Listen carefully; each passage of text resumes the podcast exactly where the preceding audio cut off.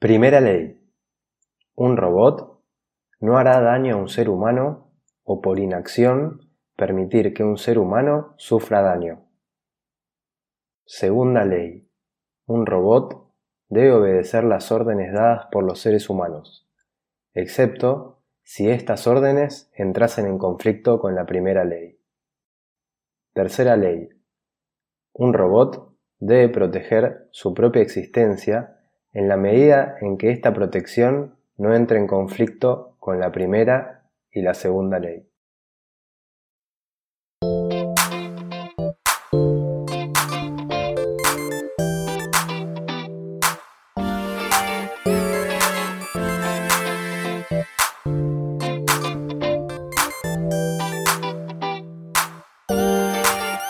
Muy buenos días y bienvenidos a Inteligencia Artificial el podcast donde hablamos del presente y el futuro de la inteligencia artificial, analizamos casos donde ya se están usando estas tecnologías y vemos cómo podemos aplicarlo en el día a día de nuestros trabajos, proyectos y empresas.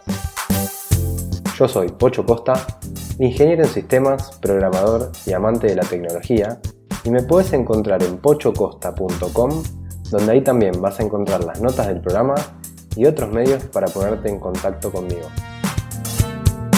Empezamos. Hola a todos y todas. Estamos acá una vez más, febrero, semana número 9 del año. Y quería contarles que estoy muy contento porque este podcast salió en la selección de 9 destacados de iTunes en Argentina. Así que gracias porque esto lo hacemos entre todos. Y bueno, gracias también a todos los que en el episodio pasado dejaron sus comentarios eh, en la página y en ebooks. Y hoy empecé leyendo Las tres leyes de la robótica, que fueron escritas por Isaac Asimov en 1942, en uno de sus libros de ciencia ficción, aunque él también más tarde agregó una cuarta ley, conocida como la ley cero, que dice que un robot no hará daño a la humanidad o por inacción permitir que la humanidad sufra daño. Todas estas leyes existen en la ficción, pero hoy me gustaría hacer un episodio que nos ayude a pensar y reflexionar sobre la complejidad de los problemas a los que nos enfrentamos los humanos y los difíciles eh, que son muchas veces tomar algunas decisiones y cómo afectan la ética y la moral en estas decisiones. Por ejemplo, en la filosofía hay un problema famoso conocido como el dilema del tranvía que dice lo siguiente. Un tranvía corre fuera de control por una vía. En su camino se encuentran cinco personas atadas a la vía por un filósofo malvado. Afortunadamente, es posible accionar una palanca que encaminará el tranvía por una vía diferente. Pero por desgracia, en esa otra vía hay atada una persona. Y la pregunta es, ¿deberías mover la palanca? Este tipo de casos se estudian también en derecho penal y derecho civil y son preguntas muy difíciles de responder y de fundamentar, y en este caso nos sirve también para que pensemos sobre lo difícil que es hacer que las máquinas tomen estas decisiones. Mi idea hoy es proponerles una actividad. Y es que yo voy a relatar cinco situaciones y lo que estaría bueno es que cada vez que termine de relatar una, ustedes pongan pausa y piensen qué decisión tomarían en cada caso eh, y si quieren después compartirlo en los comentarios de la página. Así que bueno, Empecemos con la primera situación. Un auto, conducido por una persona, va a toda velocidad y cruza un semáforo en rojo. Por la otra calle viene un coche autónomo que tiene dos opciones. La primera, chocar contra el coche que pasó el semáforo en rojo, en el cual viene una familia de cinco personas. Probablemente morirían todos.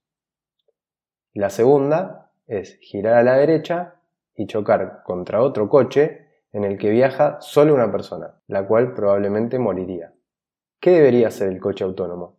Te recomiendo ahora que pongas pausa, pienses unos segundos y después sigas.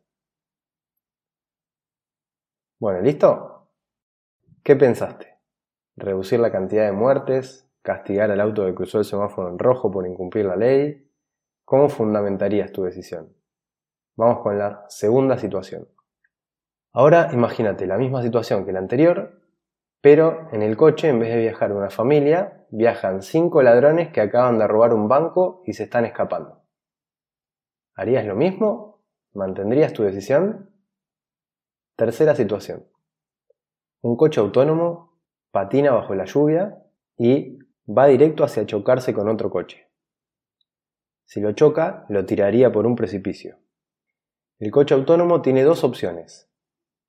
Puede dar un volantazo y caerse por el precipicio. La segunda opción, seguir y chocar contra el otro coche y tirarlo por el precipicio. En ambos coches hay un pasajero. ¿Qué debería hacer el coche autónomo? Cuarta situación. Un coche autónomo va por una calle de dos carriles. Cuando está llegando a la senda peatonal y debe frenar, se le rompen los frenos. Y tiene dos opciones. La primera, seguir derecho atropellar y matar a dos mujeres atletas y a una niña. La segunda opción es cambiar de carril y atropellar y matar a dos hombres atletas y a un niño. ¿Qué tendría que hacer el coche? Quinta y última situación. Un coche autónomo va por una calle de dos carriles. En el medio de los dos carriles, a la altura de la senda peatonal, hay un pequeño bulevar o una dársena para que la gente pueda cruzar de un carril a la vez. Y para ello hay un semáforo que le indica a las personas cuándo pueden cruzar cada tramo. Esta vez, cuando el coche está llegando a la senda peatonal, se le rompen los frenos y tiene dos opciones. Seguir derecho y pisar a tres hombres y una niña que están cruzando y el semáforo les indica que pueden cruzar. La otra opción es cambiar de carril y pisar a una mujer y tres ancianos que están cruzando aunque el semáforo les indica que no pueden cruzar. ¿Qué opción elegirías? Bueno, para recolectar la opinión humana en este tipo de situaciones, eh, el MIT desarrolló una plataforma que se llama Máquina Moral, donde muestran este tipo de dilemas morales con coches autónomos y la idea es que nosotros como observadores externos podamos jugar y juzgar cuál sería el resultado más aceptable. Sería eh, como jugar a ser un gran hermano que está mirando todo desde arriba.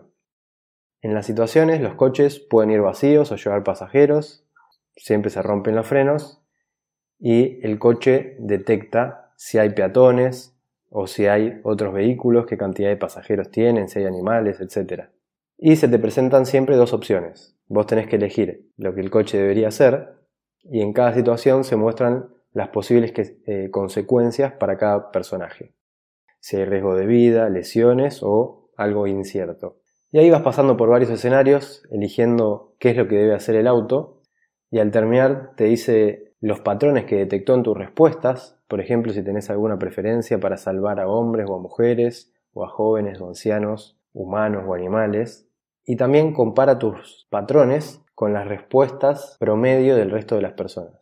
La verdad es que está divertido, no lleva mucho tiempo y está bueno ver los resultados, ver los tuyos, compararlos con los del resto. Y además también te da la opción que si te sentís creativo puedas crear tus propios escenarios y enviarlos para que los publiquen. También puedes mirar escenarios creados por otras personas, en esos escenarios puedes agregar estas complicaciones de señales de tránsito y cosas por el estilo.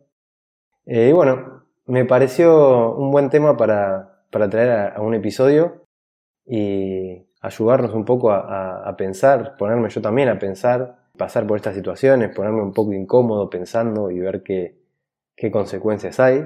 Eh, y además para comentar esta plataforma del MIT que está buena eh, y me parece que no es muy conocida o al menos no fue muy difundida. Y bueno, eh, hasta acá el programa de hoy. Gracias a todos por estar ahí y como ya saben, si quieren enterarse siempre que salga un nuevo episodio, se pueden suscribir en, la plataforma de podcast que, les guste, la que usen en sus teléfonos, ya sea Apple Podcasts, Evox, Spotify. Les agradezco mucho las reseñas de 5 estrellas en iTunes y los comentarios y me gusta en Evox, porque estos son lo que nos ayuda a que el podcast llegue a más gente.